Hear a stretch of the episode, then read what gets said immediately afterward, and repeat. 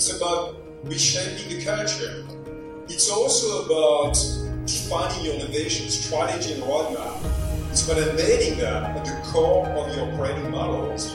And last but not least, it's about really building as well all the skills and the talents you need to be again an AI digital first company.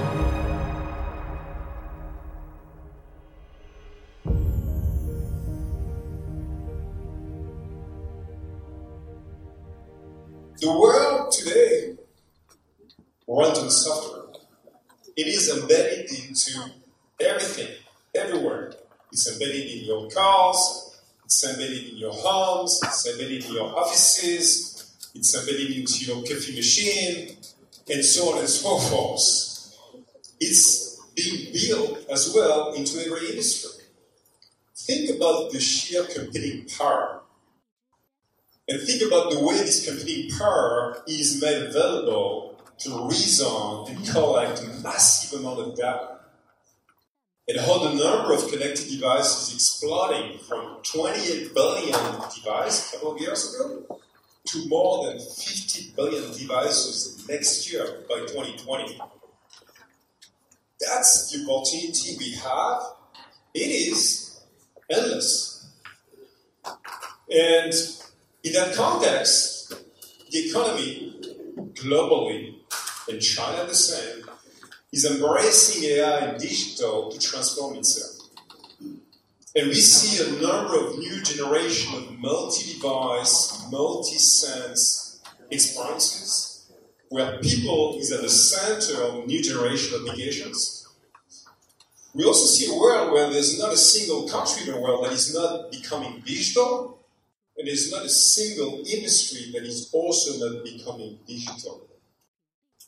And I'd like just to give you a couple of quick examples of that. You know, a really well-known brand doing some very exciting work globally and starting in China, Starbucks. I'm sure you've heard about this company.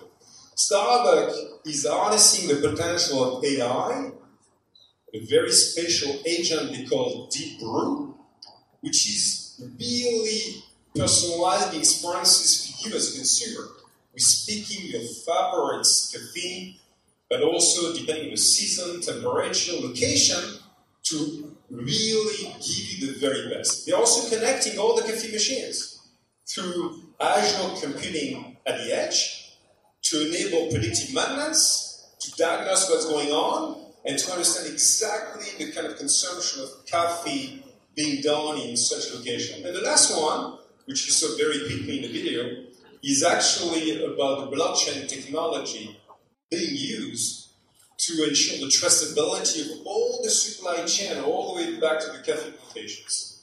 That's an example in that uh, consumer industry. And if you think about it, uh, every company on the planet is now becoming a software company. That's what's happening as I travel the for Microsoft. But what I'd like to do is really reflect with you on what we believe is needed to become a digital company. It starts and goes far beyond technology. It's not about tech actually only, that would be too easy. It's about five, it's about a five-pronged approach. It's about redefining, reframing the purpose you have as a company. It's about reshaping the culture. It's also about defining your innovation strategy and roadmap. It's about embedding that at the core of your operating models. And last but not least, it's about really building as well all the skills and the talents you need to be again an AI digital first company. So what I'd like to do is walk you through those five dimensions to give you a sense of the journey. Because I know many of you are part of the journey in your businesses or students in the future. You know, it starts uh, again with the, with the mission. And mission is really the raison d'être, the purpose, or what you stand for. If you think about Microsoft ourselves, we had a very clear mission as a company from our founder, Bill Gates, which has been for decades that there will be a computer in every home, in every desk. Five years ago, as a company, as we decide to embark on a massive change to be truly cloud and AI first, we decided to reframe our purpose. And now we talk about empowering every person and every organization on the planet to achieve more.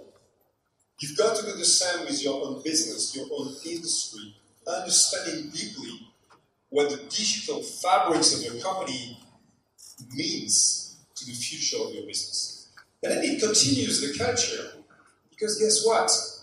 Like any company, you've got a strong culture that has been established, but you need to evolve it. And the culture of the company is both the values you have, the way you work, it's about taking risk more and more, it's about the learning mindset. It's about what we call the growth mindset, to learn it all, all the time.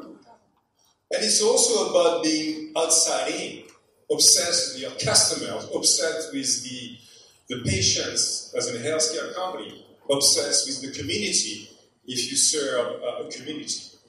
So that's the second very important piece of the transformation. The third one is all about tech innovation. And as a company, we believe that you need to drive tech intensity. Tech intensity is the simplest tech equation, just two factors. Very simple. There's a second, more important factor as a company, which is about building your own tech on top of the platform, on top of the cloud platform. It's about uniquely building IP that will differentiate what your company wants to achieve in that cloud and AI economy. And that's really what tech intensity is all about, is making yours the tech transformation of your business and your, and your economy as well. If you continue, you want to, of course, apply that innovation across the spectrum, which is very broad innovation. You've got a lot of shiny objects and technology these days across blockchain, across quantum computing, IoT, and of course mixed reality, edge computing. But AI, you know, I mean, everything, as Professor Shu mentioned, is the driving force, and in many ways, the number one factor of the change happening today across industries. Now, when you want to apply that innovation, you want to apply it at the core of your business. And to us, for customers, it's about four things. It's about engaging very differently with your clients, with your customers. It's about empowering your employees to get them excited, motivated, agile, taking decisions on the front line. It's about optimizing your operation, and it's about transforming your products and your business models. Those are the four big tenets of the digital fabrics of your organization. Now, you also want to expand and really spread that innovation at the core of your operating models and your business model. What are those digital outcomes? And of course, that, last but not least, what is the leadership and the people, the talents you need to achieve that at the core of your business? Because with tech intensity comes skills intensity. Because you need, as an organization, to have a plan for your talents. It is both reskilling, upskilling your existing workforce, but it's also about attracting new talents within your company. In your own journey with many customers, we see, like we do as a cloud company, we see four categories of jobs being defined at the core of the operating models of any industry, which is a journey, by the way, to become this AI and digital led company. And AI is by far the biggest driving force of innovation.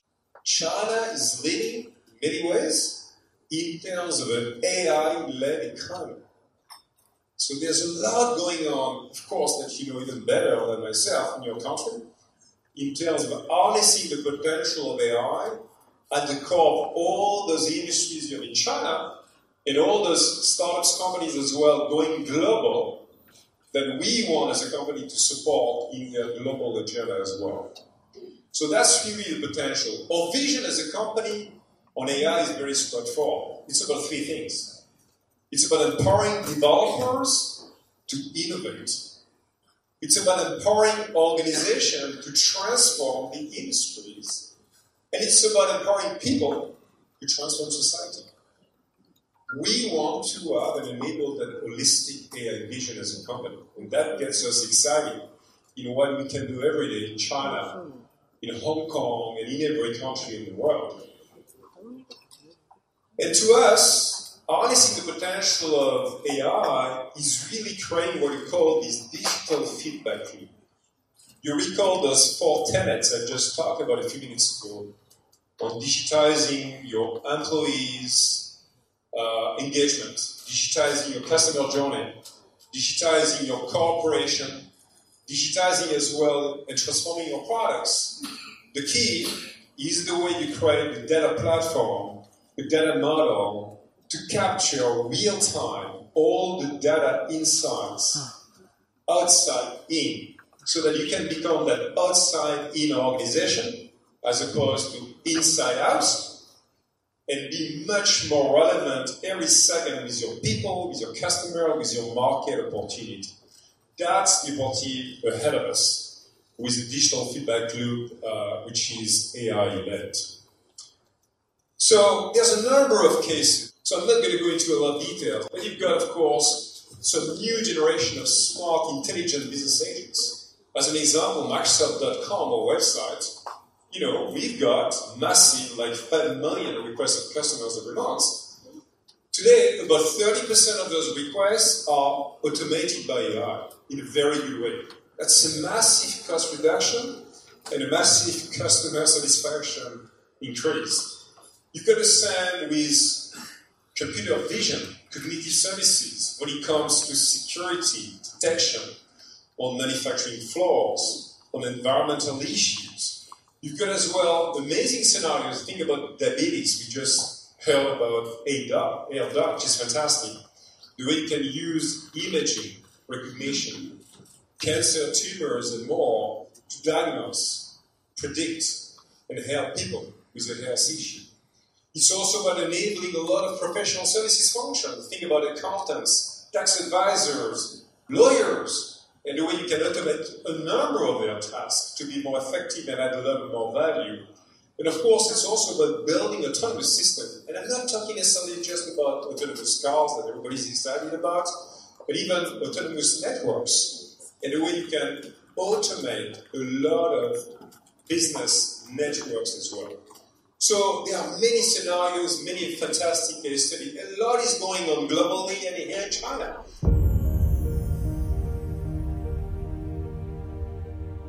But at the end of the day, when you think about that innovation, which is fantastic, you've got to think about the responsibility you have and we have as a company.